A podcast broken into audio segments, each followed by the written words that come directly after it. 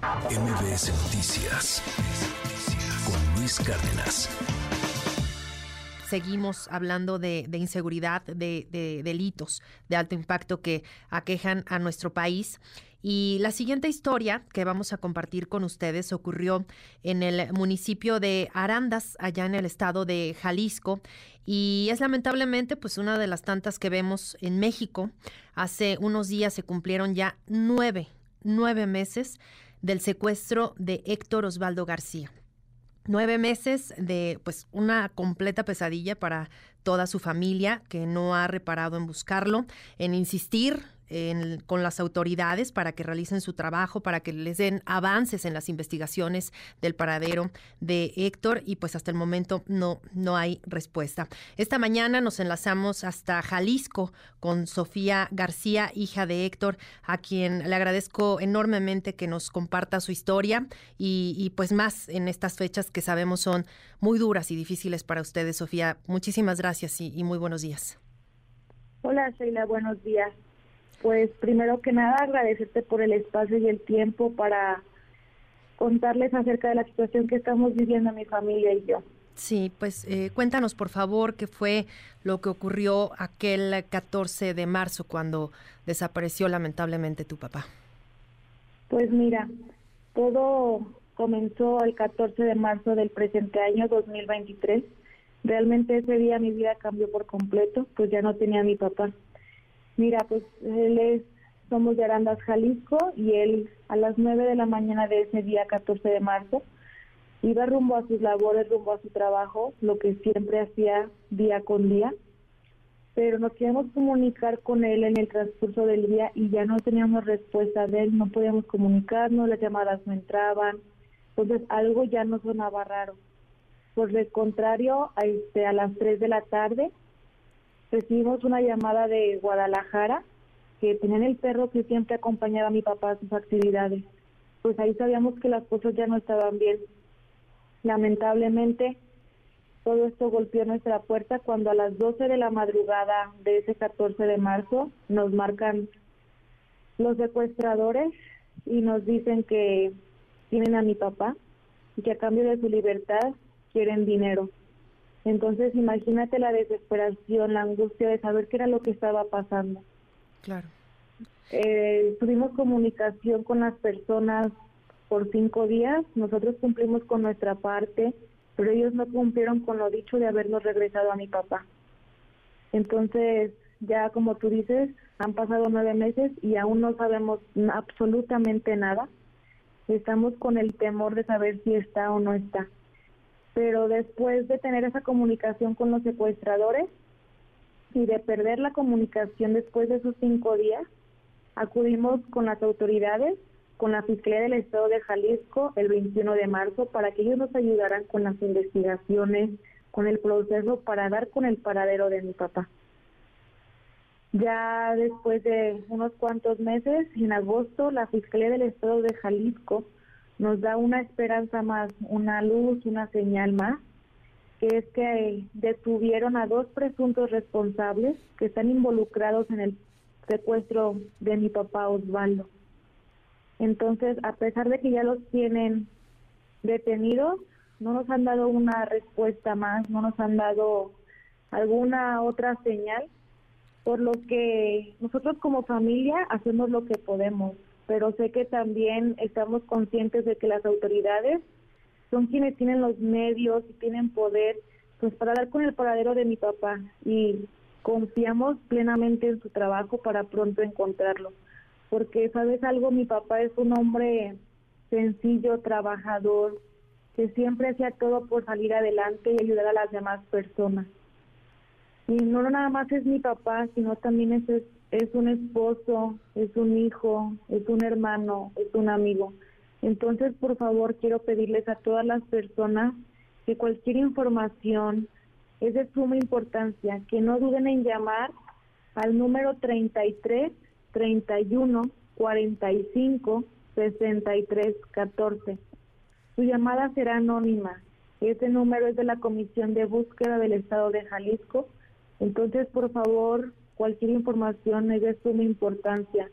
Mi mamá a diario reza por volverlo a ver. Nosotros como familia y como su hija, por volverlo a abrazar, por volverlo a tener con nosotros. Y más porque son fechas donde la familia se reúne y pasa días increíbles por agradecer un año más. Entonces, lo queremos de regreso y las personas que lograron todo esto, pues hicieron que perdiéramos nuestra tranquilidad, nuestra paz. Y si ya le hicieron daño, por favor que limpien un poco su corazón y nos digan dónde está.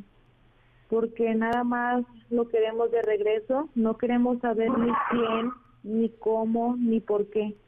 Solo lo queremos de regreso, Sheila. Y, pues, ¿qué te puedo decir? Estamos con el temor de saber si aún está o no está, por tanto tiempo que ha pasado, pero la fe y la esperanza no la perdemos.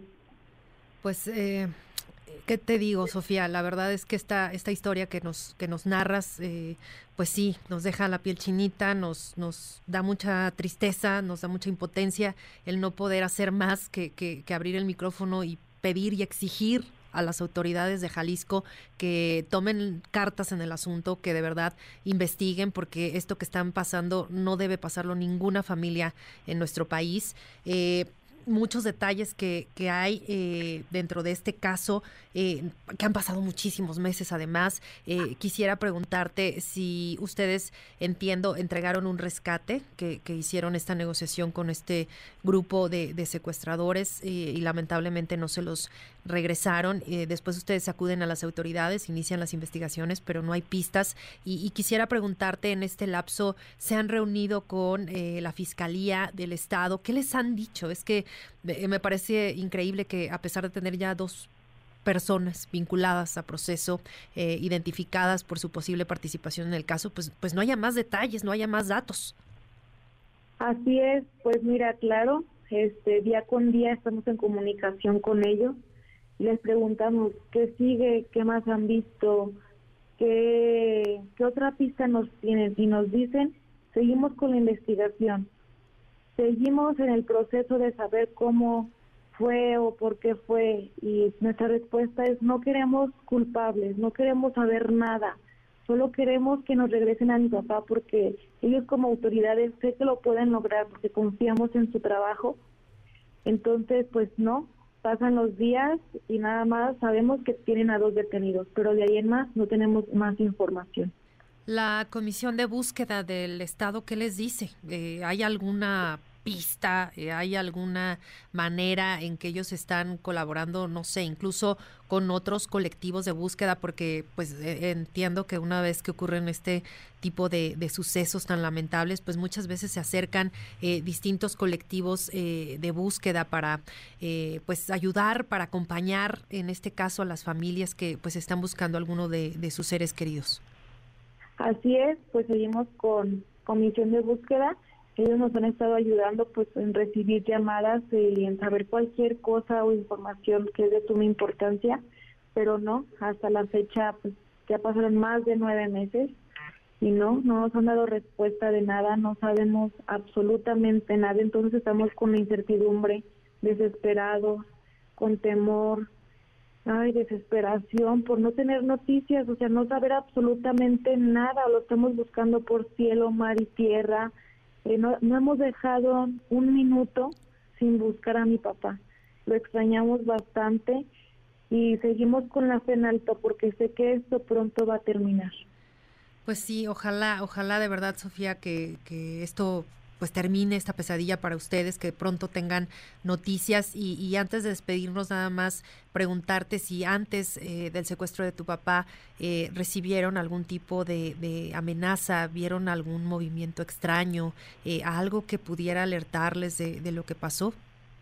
No, absolutamente nada, o sea, mi papá siempre llegaba a casa muy tranquilo, sin ninguna preocupación, nunca nos comentó nada entonces es algo muy raro que no sabemos ni por dónde nos llegó este golpe tan fuerte a la puerta de mi casa y con mi familia, pero es algo tanta incertidumbre de no saber ni quién, ni cómo, ni por qué, ni para qué. Solo queremos que nos lo regresen y es todo, no pedimos nada más. Sofía García, te agradezco enormemente, de verdad, estos minutos para MBS Noticias. Eh, el micrófono está abierto para eh, cualquier otro momento que, que ustedes decidan comentarnos algún avance. Estamos atentos a su caso y, y, pues nos sumamos igual a este llamado a las autoridades de Jalisco pues sí, al gobernador directamente, Enrique Alfaro, que, que nos escuchan por allá también en, Jalisco, pues para que agilice, para que puedan desplegar eh, los equipos necesarios en Jalisco, pues un estado sumamente golpeado por el crimen organizado, por la delincuencia. Eh, pues este es un caso más, pero no menos importante que todos los que hay de personas desaparecidas, en este caso secuestrado. Y te agradezco de verdad estos minutos. Un abrazo hasta Jalisco. Gracias a ti, Sheila. Buen día. Muy buen día. Sofía García, hija de Héctor Osvaldo García. MBS Noticias con Luis Cárdenas.